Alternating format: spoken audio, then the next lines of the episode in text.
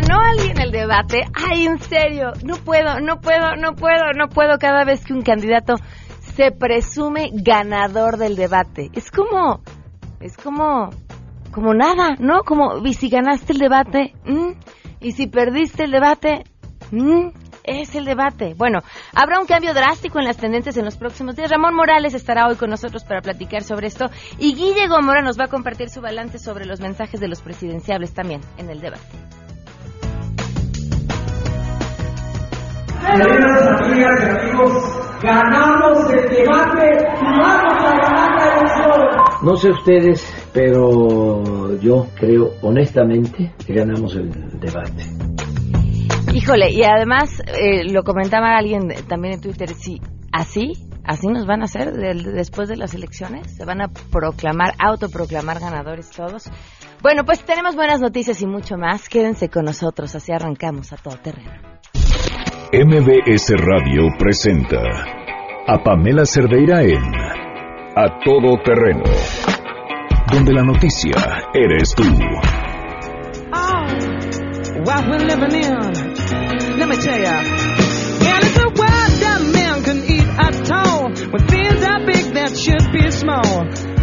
Tell what magic spells be doing?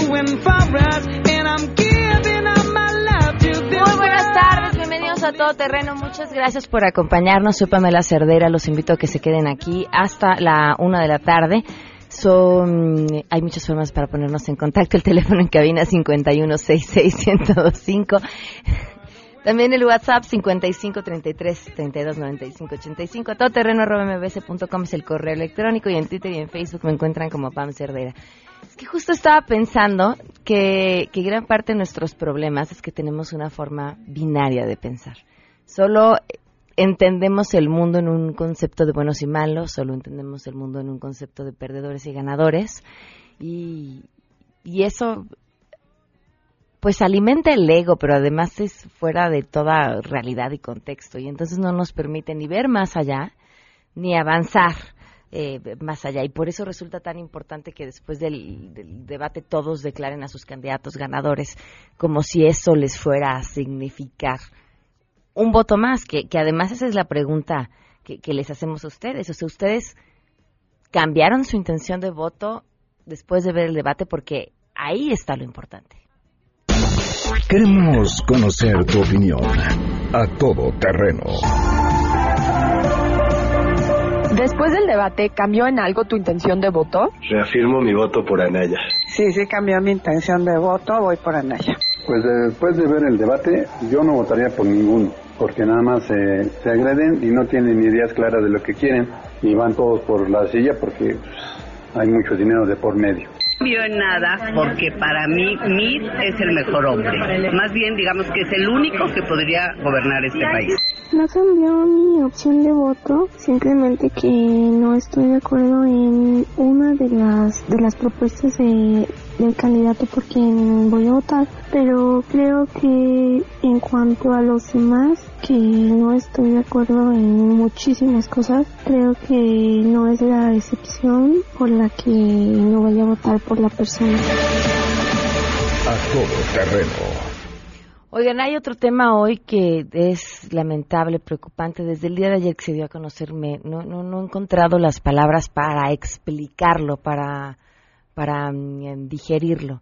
Javier Salomón Aceves Gastelum, Jesús Daniel Díaz García y Marco Francisco García Ábalos, los estudiantes de Jalisco que desaparecieron y de quienes ayer la Fiscalía del Estado dijo fueron asesinados y después disueltos en ácido en medio de una pugna entre dos grupos del crimen organizado, quienes habrían pues confundido o tratado de pues no sé, sacar algo a través de, información que estos chavos eh, pudieran darle por estar en el lugar equivocado, en el momento equivocado. Hasta lo que se sabe, ¿no? Porque además es una investigación que continúa abierta. ¿Cómo lo explicamos? ¿Cómo, cómo lo entendemos? ¿Cómo lo asimilamos? ¿Cómo lo podemos, en qué lugar lo acomodamos? Eh, es sin duda sintomático de un problema que llevamos muchos años viviendo, también sintomático de, de que no hay consecuencias, pero así, nada más, porque ahí estaban, porque se pudo, porque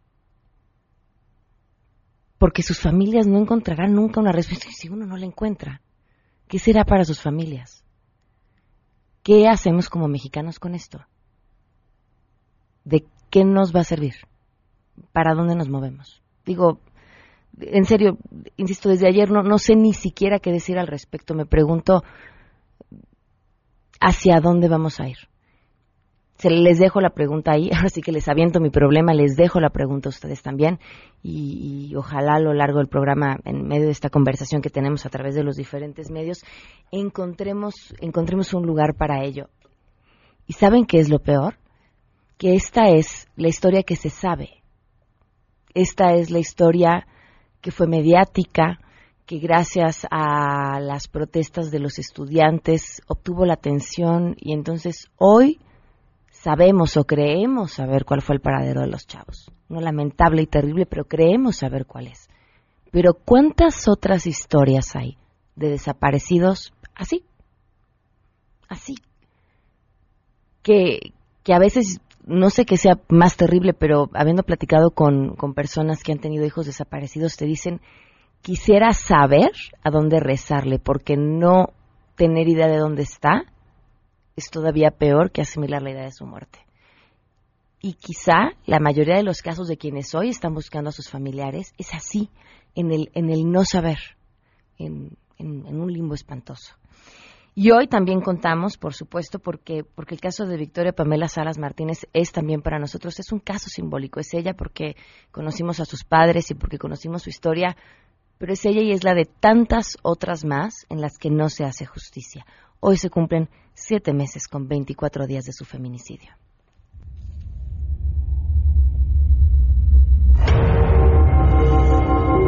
Y pedirle a las autoridades que hagan justicia, que de verdad trabajen. Ella no nos digan Queremos respuesta. Victoria Ponce, nada.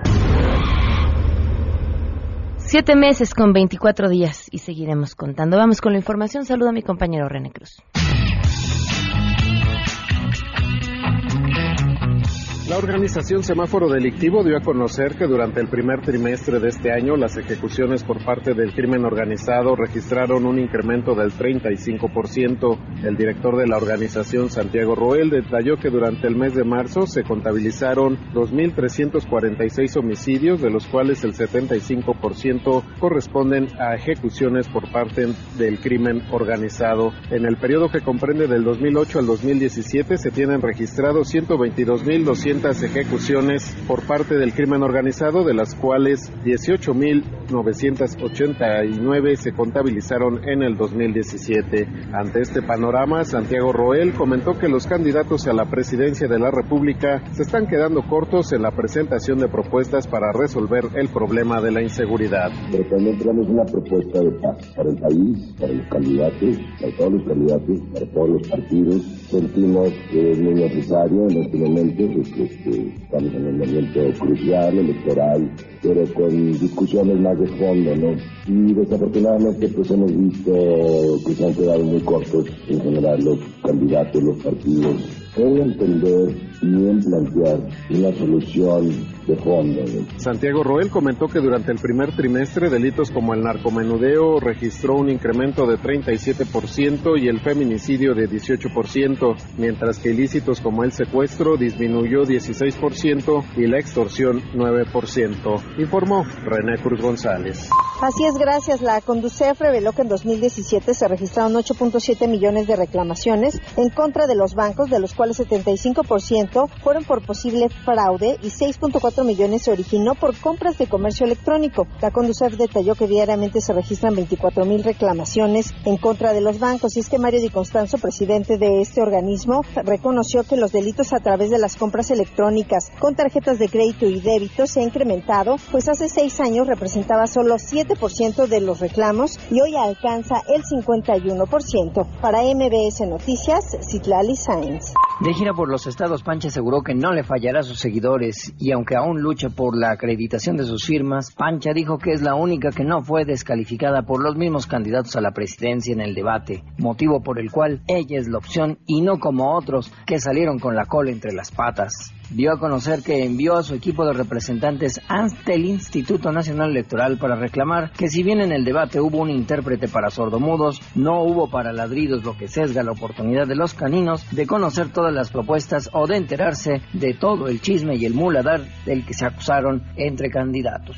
Por el despido anticipado de más de 1.500 personas, los asesores protestarán en el recinto parlamentario de San Lázaro. Ahí en la Cámara de Diputados este martes 24 de abril, a escasos días de que el fin de los trabajos ordinarios se dé y los legisladores se ausenten ya en definitiva, más de 250 asesores de distintas fracciones parlamentarias realizarán una protesta contra su despido anticipado y la negativa de las autoridades parlamentarias y administrativas a transparentar el pago de su liquidación y saber si esta será la debida. Los inconformes recalcaron que los contratos firmados para el último año de la legislatura tienen fecha de terminación del 31 de agosto. Sin embargo, por acuerdo de los líderes parlamentarios y las autoridades administrativas, se determinó que estos contratos finalizarían el último día de mayo, lo que genera incertidumbre sobre el monto de los pagos finales y si estos se van a respetar, informó Angélica Melín.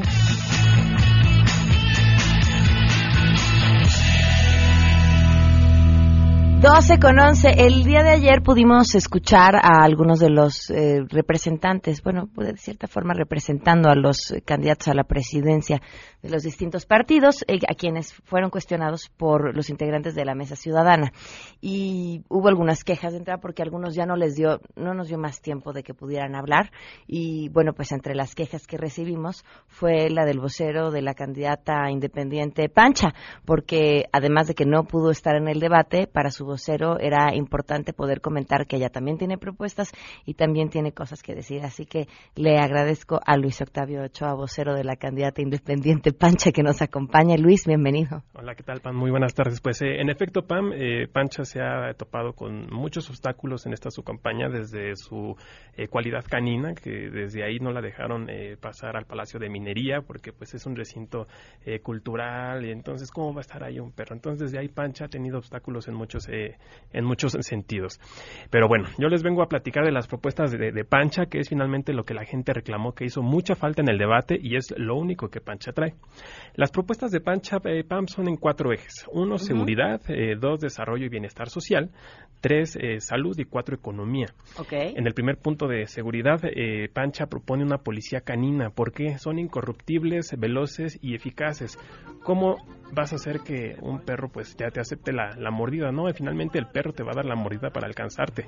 Ahora, son veloces. ¿Cuántos videos hemos visto de, del policía que va detrás del delincuente? El delincuente ya va lejísimos y el policía apenas va agarrando el ritmo y son eficaces. Finalmente los perros van a lo que van, van, muerden la pierna y ya no lo sueltan. Y se acabó. O sea, uno no tiene eh, de inmediato una consecuencia a lo que hizo. Exactamente, y nada que gendarmería, que una policía única, no, Pancha va directo. Ahora, un escuadrón canino para detección de drogas en puntos estratégicos. ¿En qué consiste esto, Pan? Pues bueno, vamos a poner eh, perros que detecten eh, drogas, ya sea en casetas, vamos a poner retenes, lugares concurridos. De esta forma, Pancha va a atacar directamente el narcotráfico. Ahora, en desarrollo y bienestar social, Pancha propone multar a los dueños que pues hagan como que avientan la pelota y finalmente no lo hagan. ¿Por qué? Porque pues esto eh, pega directamente en la reputación de, los perros. ¿Qué les pasa a sus dueños que hacen que le avientan la pelota y finalmente eh, los perros ahí están buscando la pobre pelota, ¿no? Claro. Ahora, si, buscamos un, construir una ciudadanía libre de corrupción y que genere confianza, claro. Ahora, eh, ¿a, ¿a, cuántos de los radioescuchas se les ha pedido su perro?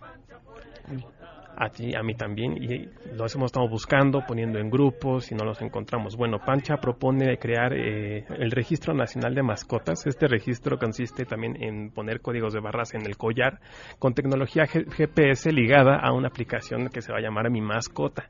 De esta forma tú vas a poder eh, pues localizar a tu perro en tiempo real y así ya no vas a tener el problema con que se te pierde, que te lo secuestraron y entonces ya va a ser una, eh, una estrategia más focal a este problema que nos ataca a muchos. Ahora, eh, va a dar trabajo como pase a los ninis. ¿Por qué? Pues porque no, no solamente hay que darles un sueldo por ser ninis, no hay que darles un trabajo. De esta forma ellos van a aprender el valor de, de un empleo eh, también del dinero y de esta forma vamos a alejarlos de la delincuencia, ¿por qué no? Eh, en temas de salud, Pam, y rápidamente, vamos a reforzar programas de esterilización gratuita perdón, para atacar el problema de la sobrepoblación. La sobrepoblación es un tema que eh, lo tenemos en toda la, República. Hay muchos perros que no consiguen casa porque hay muchas familias que, que ya tienen eh, ya, ya tienen perro, ya no tienen espacio para, para, otros animales que necesitan. Ahora, de mano de, este registro nacional de mascotas que les comenté, vamos a otorgar atención médica a la mascota. Si tú tienes una mascota, le vamos a dar atención médica. Esto va a estar pagado por las aportaciones que ya previamente, previamente das, perdón, como, trabajador al IMSS. Ah, ok. Exactamente. Ahora, había unos temas importantes, digo, para terminar, porque no sería injusto que te diéramos más tiempo que a los demás. Eh, hubo temas, es una pena que Pancha no llegara al debate porque había temas que tenía que aclarar. ¿Qué onda con su Casa Blanca? Ah, claro, no, es el tema de la casita blanca, ya lo, ya lo aclaró en su 3 de 3, eh, su casita blanca, la declaró, su pelota y ya no tiene eh, otro bien más más que los que le han eh, proveído sus, eh, sus adoptantes. Pancha, le recordamos que es una perrita que adoptaron de la calle, entonces ya comprende pues, muchos problemas de la sociedad. Entonces, ese tema ya está completamente aclarado. está decidiendo si vender o no el, avión presidencial. ¿Por qué? Pues porque no sabe si la van a dejar subir o la van a documentar. les recordamos, bueno, esta es la parte de las propuestas de Pancha, que es la candidata independiente de, de este programa. la pueden seguir en Pancha 2018 en Twitter y Pancha Presidenta en Facebook. Eh, no sé recordarles por último que esta es una broma. De las entrañas del poder del pueblo y ante el fastidio por la clase política, llega la candidata que México necesita.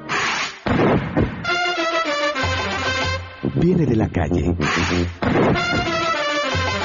Come sin cubiertos si no lo presume ha inspirado a algunos. Esa es la estructura a la que me he comprometido a defender como perro. Los partidos han querido postularla. Si hubiera nombrado a un perro de candidato en este distrito, hubiera ganado. Hoy cumple su sueño, ser candidata independiente, porque México puede ser grande otra vez. Pancha Presidenta. Pancha, la perra que México necesita.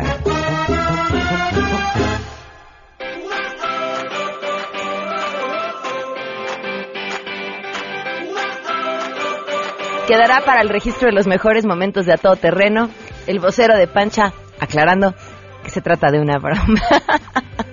Portador hoy de buenas noticias, eh, además una, sin duda una historia de vida interesantísima. Juan Carlos Alarcón, te escuchamos, muy buenas tardes. Hola Pamela, ¿qué tal? ¿Cómo estás? Gracias. Buenas tardes al auditorio. Francisco Javier White Rubio ha dedicado casi la mitad de su vida a realizar y difundir el teatro en centros penitenciarios, lo que representa un ejemplo de trabajo para aquellos que se encuentran privados de la libertad.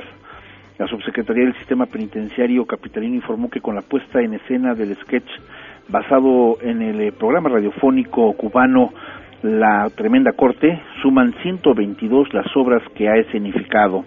Actualmente tiene 68 años de edad.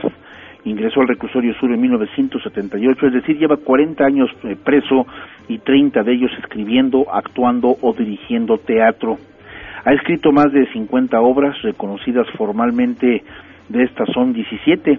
Ha presentado sus obras en los reclusorios sur, oriente y norte, así también como en la penitenciaría de Santa Marta, Acatitla.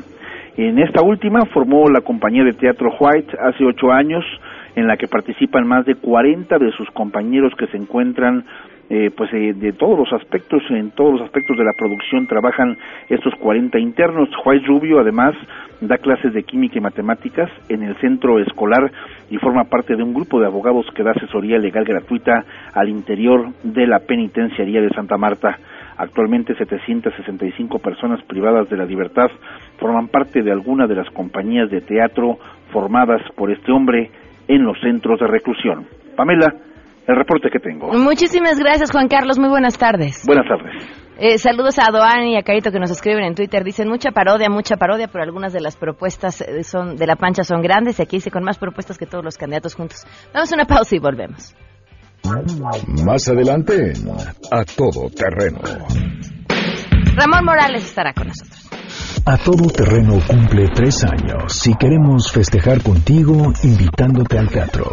Acompaña a Pamela Cerdeira y todo su equipo a la función especial de la obra El Test, este viernes 27 de abril en el Teatro Céntrica Santa Fe, a las 7 de la noche. Lo único que tienes que hacer es escuchar a Todo Terreno y responder a la siguiente pregunta.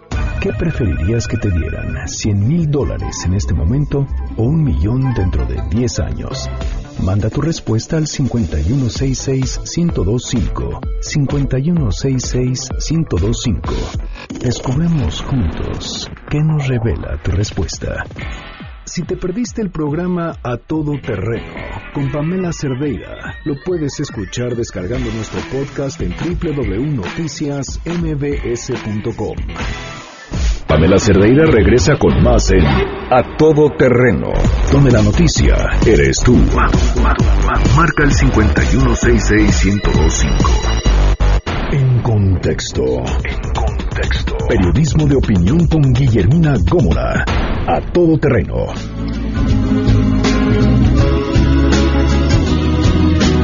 12 con 26 minutos, continuamos a todo terreno. Bienvenida, Guillermo Mora, ¿cómo estás? Bien, bien, Pam, buenas tardes a ti y a todo nuestro auditorio. Pues aquí todavía con los ecos del debate. Eh, creo que fue una experiencia interesante. Por primera vez ha sido diferente la dinámica, el formato. Me parece que eso lo hizo un poco más ligero. El Instituto Nacional Electoral dice que han sido más de 11 millones de personas las que vieron este ejercicio democrático, aunque yo parte democrático lo citaría entre comillas, porque finalmente eh, pues eh, los candidatos aplicaron la técnica de escurrir el bulto, ¿ves? O sea, ninguno se comprometió. Tuvimos desde ocurrencias, eh, caras y gestos, disparates, algunas actuaciones sobreactuadas, valga la rebusnancia, ¿verdad? Como mi Margarita Zavala, que pues yo creo que si ella hubiera sido tal cual como se presenta, como algunas veces hemos tenido la oportunidad de tratarla cara a cara, quizá no hubiera sonado tan impostado, se hubiera visto tan sobreactuada su exposición. Y tuvimos, por ejemplo, la locura o el disparate del Bronco, este de cortar la mano, que se ha convertido en el meme oficial de este primer debate, ¿no? De mocharle la mano, como él dijo, ¿no? a los corruptos está ahí, me parece que fue un buen ejercicio analizándolo desde otra perspectiva, que si su equipo quería darlo a conocer y hacerlo presente a, nivel nacional, pues lo logró con esta propuesta de mocharle la mano. Oye, Guille, ¿tú crees? A mí, a mí de verdad el Bronco me ha hecho cuestionarme muchas cosas sobre, dentro del cómo llegó, pero bueno, eso ya es tema aparte, ¿no? Pero si alguien que no tiene ni la más remota idea de qué podría hacer con el país, porque ni siquiera tiene propuestas y lo ha dicho, ¿no? Mándenme a ver qué ideas sacamos. Háganme la campaña. Si es, si es, perdón, un insulto a todos los mexicanos que alguien que ni siquiera tiene idea de qué hacer con el país puede estar parado en un debate presidencial. Mira, esa es una uh, observación muy interesante porque no hay que perder de vista que el bronco Jaime Rodríguez Calderón es producto de la mercadotecnia. Detrás de él hay un cerebro brillante que es Guillermo Rentería, que fue el que creó el producto Bronco, Jaime Rodríguez Calderón un eh, regiomontano que quería gobernar su estado, que no se le dio la oportunidad por el Partido Revolucionario Institucional en el que militó por más de 30 años, pero que bueno, encontró este descontento, este hartazgo social en Nuevo León después de un mal gobierno que hizo Rodrigo Medina y también se encontró, tuvo la fortuna de toparse o de que lo llevaran con Guillermo Reintería, que es un publicista muy loco, pero que es muy bueno en su trabajo. Entonces él creó, si lo queremos poner así, el jabón bronco y la gente de Nuevo León lo compró y él se la creyó y hoy lo tenemos como candidato a la presidencia de la República. No hay que perder de vista esto para no para poder centralizar sus propuestas que hizo el domingo pasado. Es un producto de la mercadotecnia que quiere verse, que quiere tener presencia a nivel nacional y la única forma de lograrlo era proponiendo estos disparates que más de uno quisiéramos que se llevara a cabo a veces, ¿verdad? de los niveles de inseguridad y violencia que hay en el país. Sí, sí, pero, con, los niveles de procuración de justicia que tenemos nos iban a cortar la mano a todos. Sí, pero bueno, no hay que perder de vista y, e ir ubicando a cada candidato en su respectivo contexto para el próximo 1 de julio, como lo hemos dicho y reiterado aquí, hacer un voto informado. Entonces no perdamos de vista que el Bronco no va a transitar, va a seguir haciendo este tipo de propuestas porque es parte de una estrategia publicitaria, es un producto de la mercadotecnia y de ahí ahí va a quedar. Y quién sabe si los regiomontanos lo quieren recibir ahora que terminen las elecciones el próximo 1 de julio, porque ha habido encuestas donde dice que más del 70% de los neoloneses no quieren que regrese su gobernador electo, al que él aceptó que les mintió. Luego tuvimos a un Andrés Manuel López Obrador que se contuvo, eso es lo único destacable del debate en cuanto a su participación, que contuvo su ira, su enojo, que la manifestó al final cuando agarró su maletita y ahí me, adiós, goodbye, ya no me hallo aquí. La partida es, es, maravillosa, pero que lo refleja de cuerpo entero. Hay dos momentos que lo presentan de cuerpo entero, aunque se me vengan todos los eh, PG Boots. Hay dos momentos que lo presentan de cuerpo entero. Uno, cuando lo traiciona el, subconsciente, que le preguntan que si perdería la elección, aceptaría y se iría, y él verbalmente dice sí. Y la cabeza no. dice no, como el chavo del ocho. Me recordó al chavo del ocho. Entonces, ahí lo traicionó el subconsciente y no lo pude evitar. Y al final, si un candidato que se dice puntero, que dice y afirma él que ganará la presidencia de la República, no tiene el gesto más mínimo de educación básico, de despedirse, de dar las gracias a sus compañeros, aunque sean sus contrincantes, a sus compañeros de, de campaña, de, a los moderadores, no, se fue. Ni el micrófono se había quitado cuando él agarra y ya va de salida del Palacio de Minería. O sea, eso también lo, lo presenta el cuerpo entero porque si él pretende gobernar al país, pues tiene que saber de diplomacia. Y la diplomacia más básica es el saludo y la despedida. El por favor, el gracias, son cuestiones básicas de educación. Entonces, imagina que siendo presidente hiciera una cosa de este tipo. Claro. ¿Dónde está eh, la parte diplomática del puntero de esta campaña electoral? No la hay y tampoco quiso entrarle al debate sobre temas de realmente preocupantes para nuestro país. Hemos visto lo que está sucediendo en Jalisco con el asesinato de estos tres jóvenes. No escuchamos propuestas concretas en materia de inseguridad, de combate a la violencia. Fueron esbozos, algunos trazos, todos y cada uno llevaba su respectiva dosis de culpas, de repartir culpas, y no vimos nada concreto por lo que toca al tema de la violencia alguna propuesta que dijeran vamos a hacer esto y lo vamos a llevar a cabo de esta manera, no conocimos los cómo. No, no, nadie mm, lo, lo platicaba fuera del aire ayer con, con, los que vienen a la mesa ciudadana y le decía, me, lo que me parece verdaderamente aterrador es que veo que no hay un diagnóstico correcto sobre la delincuencia. Y partiendo del diagnóstico es que uno podría hacer una propuesta diferente a lo que tenemos, pero tampoco se ponen de acuerdo qué lo ocasiona. No, no, no, no van al origen del problema y en consecuencia, pues no tienen la respuesta adecuada para atender este problema que hoy, por ejemplo, a Jalisco lo tiene de luto con estas tres pérdidas. Ahora resulta que pues estás en el lugar equivocado, en la hora equivocada y pues disculpe usted, lo levantamos y después lo matamos, ¿no? Sí, y no hay solución a estos problemas. Entonces, en materia de violencia tampoco vimos nada concreto. Luego vino el tema de que ellos explicaran cómo habrían de trabajar la cuestión de la atención a grupos vulnerables a la sociedad, de cómo habrían de llevar a cabo sus propuestas, de cómo las aterrizarían y las instrumentarían, tampoco hubo nada concreto. Ahí la eh, discusión en este punto tan central, tan neurálgico, pues eh, bordó sobre el tema de la revocación de mandato. Dime qué tiene que ver la revocación de mandato con el tema de la atención a grupos vulnerables. Y grupos vulnerables hoy en este país somos todos, mujeres, niños, hombres, adultos mayores, todos hoy somos grupos vulnerables dado el nivel de inseguridad que hay en nuestro país. Entonces, tampoco hubo nada ahí. Y en materia de corrupción, pues lo más ocurrente, ya lo comentamos, fue la de pues les vamos a mochar la mano. Otros decían, vamos a meterlos a la cárcel.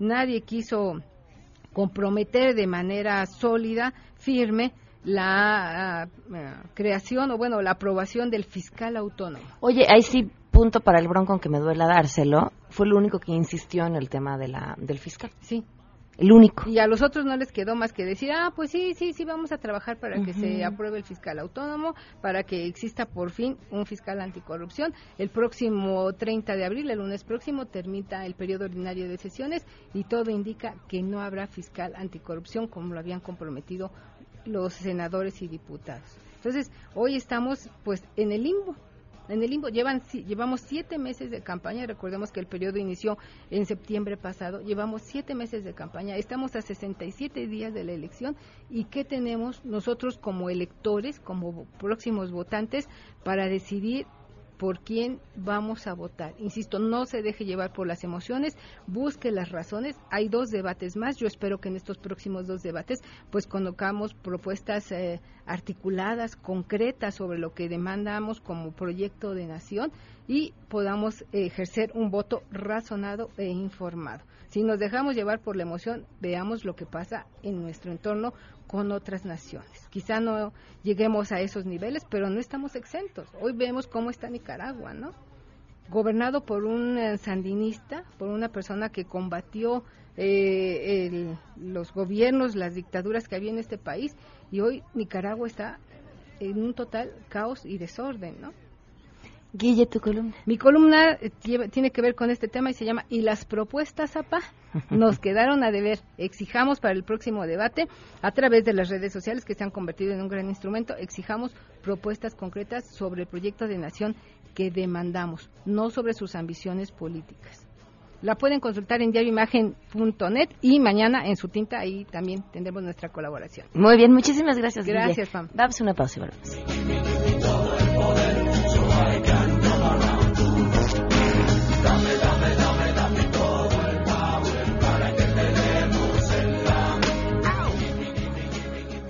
Pamela Cerdeira es a todo terreno. Síguenos en Twitter, arroba Pam Cerdeira.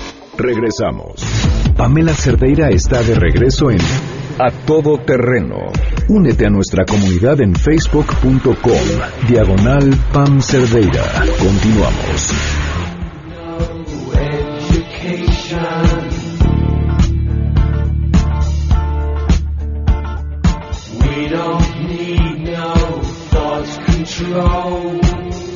Ya está con nosotros Roma, Ramón Morales, perdón. Traigo una dislexia linda. Ramón Morales, eh, académico de, del ITAMI, de la Universidad, eh, ¿ves? Te digo, de la Universidad Panamericana. Gracias por acompañarnos. Gracias a ti, Pamela, por la invitación. Un saludo a todo tu auditorio. Gracias por su, por su presencia y por acompañarnos esta tarde. Eh, el día de hoy vamos a hablar acerca un poco del debate, algunos de los aspectos que a lo mejor no se han hablado en otros espacios de comunicación. Es muy importante que en nuestro auditorio pueda ver las dimensiones y las consecuencias del debate. ¿A qué me refiero con dimensiones? El debate tiene tres dimensiones. La primera son las personas que vieron todo el ejercicio. La segunda son las personas que vieron los contenidos que los candidatos filtran en redes. Y la tercera dimensión son el auditorio que nos escucha a nosotros, los opinadores, los comentaristas, los conductores, etcétera. Cada uno de los tres puede tener una percepción completamente diferente de los contenidos del debate y de quién ganó. Una persona que pudo haber visto el debate puede tener una opinión completamente diferente a otra que escucha un programa como este o como cualquier otro programa de radio, ¿no?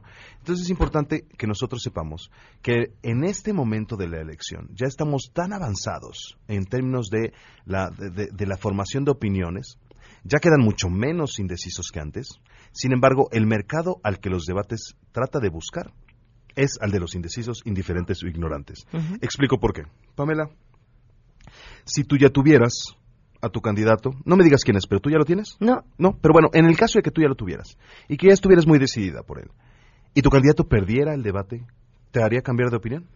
Mm, si ya estuviera definida. Ya estuvieras definida, ¿no? Ahorita que estás indecisa. híjole, depende de qué tan al fondo se fue. O sea, que depende cómo perdió y por qué perdió. Bueno, vamos a pensar en el caso de que tú, que eres una demócrata, seguramente tendría la, madurez intelectual para poder decir, bueno, voy a tratar de abrirme otra vez a que me persuada otro. Pero la gran mayoría de las personas no quieren reconocer la derrota de sus candidatos. Generalmente, entre más se ataque a un candidato, más se afianzan sus apoyos al interior de los partidarios que ya tenía decidido. ¿Qué es lo que le pasó a Andrés Manuel López sí. Obrador? Entonces, lo, que, lo que quiero decirles es, número uno, no esperen que los debates verdaderamente produzcan una transformación en las tendencias como para ayudarle a remontar a un candidato. Lo que pasa es que nosotros tenemos la conciencia de que así es, porque hay dos ejemplos históricos que lo lograron. Número uno fue Kennedy, que le ganó a Nixon después del debate, pero porque remontó dos puntos que venía detrás. Por eso Kennedy retó a Nixon y no era parte de la legislación norteamericana de debates, era simplemente un reto, ¿no? Y el segundo fue la golpiza colosal que le dio Diego Fernández de Ceballos a, Di- a Cedillo y a, y Cuauhtémoc Cárdenas, pero terminó perdiendo por un- un- una operación conjunta entre Los Pinos y Televisa que ya está muy documentada. Pero el punto es, realmente, en los debates son fenómenos mediáticos de una duración muy corta.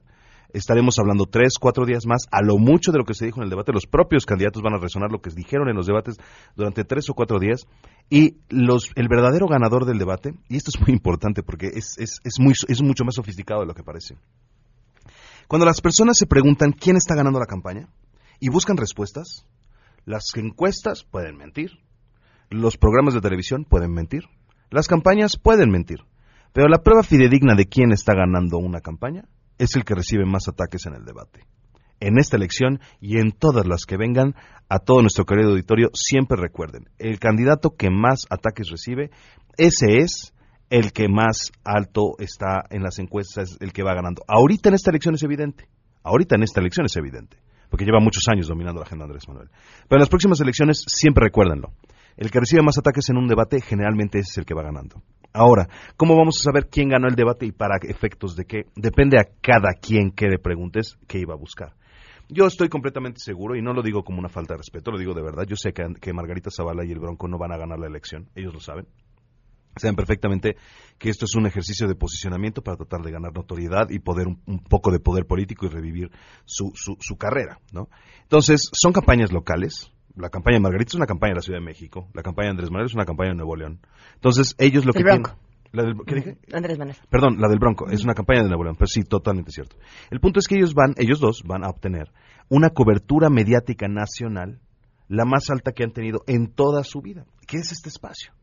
Entonces, al Bronco y a Margarita les ayuda a aumentar sus índices de posicionamiento. Andrés Manuel esto ya no le sirve de absolutamente nada.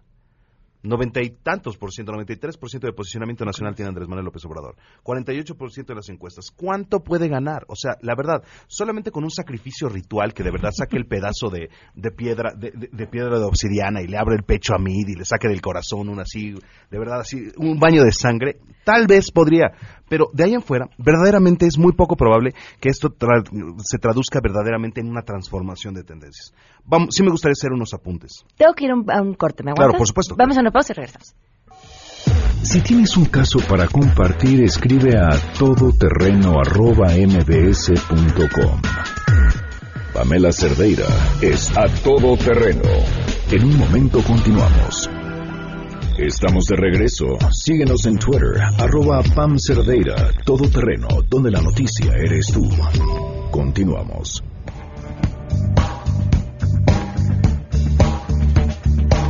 12 con 49. Ramón, te interrumpí y No, no, diciendo algunas precisiones. Sí, vamos a hacer algunas precisiones. O sea, ¿qué es lo que cada candidato busca? Andrés Manuel definitivamente iba al debate y lo logró, a no perderlo. Pero no perderlo fuerte, me explico. O sea, a no, a no verdaderamente no ser descalabrado, que no fuera un, destripa- un destripamiento público, algo que fuera terrible. No enojarse, que es como su talón de aquí. Por supuesto, por supuesto. A mí me dio sinceramente mucha, no diría risa, pero se me hace como un poco infantil el tratar de reciclar de parte de todos los candidatos como los mismos ataques de siempre. Entonces, es muy poco probable que un candidato pueda persuadir a los indecisos si yo le repito los ataques que le hice hace dos meses, tres semanas, cuatro meses, seis meses, dos años y que no resonaron en los medios. Sin embargo, fueron a intentarlo.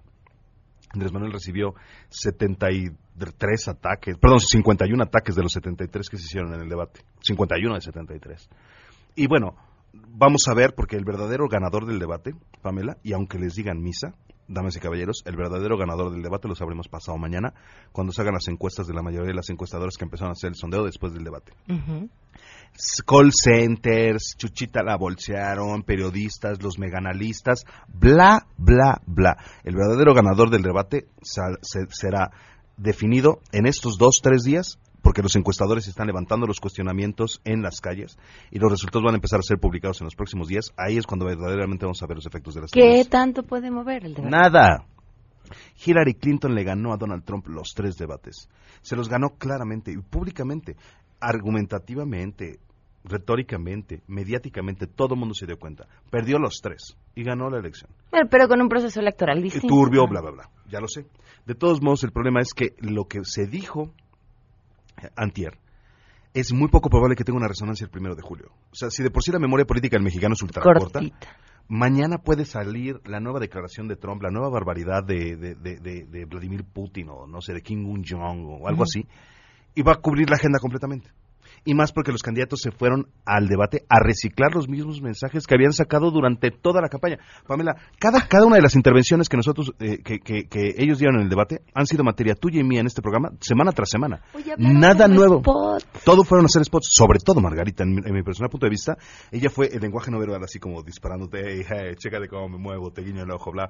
Vaya, sí se me hizo como que muy deliberada la, el deseo de ir a producir spots deliberadamente para mis redes sociales y que se vea que yo gané. Es labor de todos los candidatos posicionarse y autoproclamarse como el ganador, por supuesto, pero será intrascendente dentro de dos semanas, ¿no? Entonces lo que se trata es de apelar a los indecisos que no vieron el debate y que ven en mis redes sociales, yo gané, yo gané, yo gané, yo gané, y que digan, ah, bueno, pues ya ganó Naya. Yo sinceramente asumo los, eh, asumo el precio de mis opiniones a título personal. Yo dije que, que Ricardo Anaya iba a ganar los tres debates desde el principio porque es un, es un debatiente muy televisivo sabe y entiende perfectamente el proceso de debatir en televisión, que es utilizar gráficas, utilizar imágenes, complementar lo que está diciendo con un material visual, muchos, mucho lenguaje no verbal, muchos ademanes, mucha simetría en su cuerpo, mucha sonrisa. Así le ha ganado a Javier Corral, Manifesto Beltrones, Enrique Ochoa, Luis Videgaray, se los ha pasado a todos. Y este debate no fue la excepción. En la mayoría de los sondeos de opinión previos que está sacando los periódicos, se revela que es el primero. Y no me sorprendería que así continúe la tendencia. Andrés Manuel no tiene oportunidad de ganar el debate porque él simple y llanamente no tiene la personalidad para aparecer en este tipo de ejercicios, porque los debates no son ejercicios retóricos de política pública, de eso nadie habla. Es el tipo de cosas de las que hablamos los académicos, las discutimos con otros académicos, a ver si lo puede hacer, etcétera. Yo le mando un gran abrazo a todos mis, colegas profesores del claustro de la Universidad Panamericana con los que me agarro todos los días al respecto de las propuestas económicas de Andrés Manuel, porque pues digo, el pensamiento chairo es una labor solitaria, ¿no? Es, un gremio solitario. No, en redes no estás solo. no, estoy solo en las redes, ahí sí tengo, pues, sí, sí, ahí, tienes un ejército. Sí, sí, sí, eso sí es cierto, sí. Pero mis profesores siempre, mis, mis amigos, mis colegas siempre me dicen que estos son cosas imposibles. Pero bueno, vamos a hacer unos apuntes también Mead yo creo que no fue el perdedor del debate, pero sí fue el perdedor de la oportunidad. Porque esta era la oportunidad en la que su campaña fuera a volver a despegar, a desatarse. Por eso le está dando tanta resonancia al asunto de los departamentos, que es la única, el, la única, el único anzuelo que Andrés Manuel pudo picar. Sinceramente creo que si no se hace un ejercicio mediático de posicionamiento muy pronto de la campaña de José Antonio Mide, estamos viéndolo en despedida. Oye, ¿crees que sea posible esto que ya se ha hablado de de una especie de pacto para apoyar a Naya? Si el PRI, ¿te refieres a un pacto a Naya-PRI? Eso solamente le beneficia a Margarita y mucho, porque el voto duro, hardcore, panista, de valores panistas, ve una alianza a Naya-PRI. ¡Adiós! No te extrañe ver a Margarita en un 11 o 14% si eso sucede. Que no me extrañaría. Sería ridículo. Gómez Morín en su tumba se estaría retorciendo y a todos mis amigos panistas que me escuchan saben perfectamente que un pacto PRI-PAN desacreditaría el PAN después de la elección por muchos años. La ambición de, de, Anaya no podría ser tan grande como para hacer una cosa de esas, pero sería un ah. espectáculo, porque digo, ya ha demostrado que es capaz. Si alguien pudiera ver la cara de Pamela Cerdeira cuando está diciendo que la, que la ambición de Anaya no es suficiente, me imagino que todos están poniendo la misma cara, ¿no? Así de, ¡ajá! Ah, es que ver, sí, no, sí uno, uno nunca debe de retar a la vida, ¿no? Sí, sí, eso, sí, sí, totalmente, totalmente. Yo creo que Anaya iba al debate y lo logró a posicionarse como el único que puede contra Andrés Manuel para ganar el voto útil. Hay muchas personas cuya mentalidad es yo voy a votar, como no, son indecisos porque el primero no me convences, no voy a votar por Andrés Manuel. Perfecto, ¿ok? Entonces, hay muchos de ellos y sobre todo muchos alumnos míos, de hecho me han dicho que ellos van a votar por el que esté en segundo lugar en las encuestas. Eso es lo que podríamos definir como el voto útil, el voto hecho para que el primero no gane. En ese sentido, Ricardo Naya fue capitalizar el foro y la oportunidad como nadie lo hizo, ¿no? Y verdaderamente sacó la gran ventaja que yo creo que le va a dar unos tres o cuatro puntos de cara a los próximos sondeos durante unos cuatro o cinco días. Después van a haber otros ataques de la campaña de Mid como para tratar de recuperar ese segundo lugar y van a tratar de, desgastarlo. Margarita y el Bronco fueron a hacer posicionamiento. Y bueno, el, el punto es, si quieren, el problema es que muchos de los votantes indecisos que no vieron el debate están buscando la respuesta sencilla. Están buscando la respuesta es, ¿quién ganó el debate? Cualquier periodista que me diga quién ganó, o sea, yo no quiero, me da flojera ver el debate, quiero que me digan quién ganó. Es falso, es falso. La única persona que puede definir quién ganó el debate eres tú. Tus intereses, tu ideología, tus preocupaciones, tus preferencias personales, no las de los candidatos, no la de los propios periodistas. Es un ejercicio, como, como lo hemos dicho muchas veces, está científicamente demostrado, el, ciudadano es muy perezoso a la hora de votar. Es el trabajo que necesita, le deposita mucha confianza a los opinadores. La guerra mediática ahorita está en que todos los candidatos están tratando de subir las plecas y los videos y los, y los pequeños, no sé, turn down for what y la hora sad y estos videos de sátira en la que parece que son ataques mucho más espectaculares de lo que realmente fueron.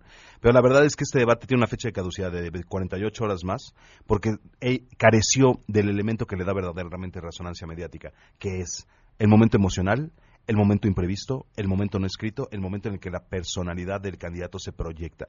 Y aquí lo que fuimos a ver fueron vaguedades, monólogos.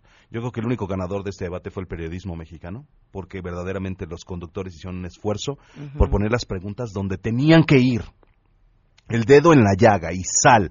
Y los candidatos evadieron todo lo que pudieron y regresaron a sus líneas de comunicación constantes, perdiendo la oportunidad de resonar el debate orgánicamente. Entonces, vamos a seguir viendo estos ejercicios, seguramente. Los, los debates, los ataques se van a volver mucho más desesperados y muchísimo más intensos. Yo quisiera nada más cerrar mi participación, si me permites, Pamela, pidiéndole a todo tu auditorio, no se dejen molestar, no se dejen asustar, no se dejen eh, eh, tensar por las campañas, porque de eso se va a tratar, ¿eh? se los puedo decir, estoy completamente seguro. El segundo y el tercer lugar se van a dedicar a, a sacar campañas de miedo, porque si no te puedo persuadir, lo único que me queda es disuadir. ¿Cómo disuado? Lo hemos hablado hace mucho tiempo. Miedo, odio, aversión a la pérdida. De eso se va a tratar. No caigan en el juego, ciudadanía, por favor, queridos amigos, amigos, no caigan en el juego de, de, sacrificar su paz mental. Ustedes no deben de sentir el miedo de lo que los esposos de Mid hablan. Ay, tengo miedo, no te preocupes, no, sientan miedo, no pasa nada absolutamente. El, el, mercado es muchísimo más importante y poderoso que el, que el Estado y yo creo sinceramente que debemos mantener la calma. Ramón, que sigan. Ramón Morales y Seguirre en Facebook y arroba discurso y votos en Twitter. Muchísimas gracias, Pamela. No, gracias a ti. Y falta menos también para las elecciones en la Ciudad de México. Vamos a elegir 16 alcaldías por primera vez con 10 concejales para que puedan informarse sobre sus funciones www.iecm.mx. Se quedan en Mesa para Todos. Soy Pamela Cerdeira. Hasta mañana, todo terreno.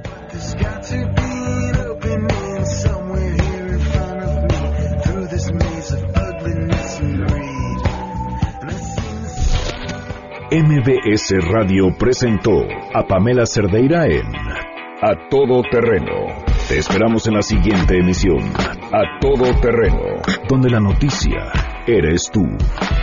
MBS Radio, en entretenimiento, estamos contigo.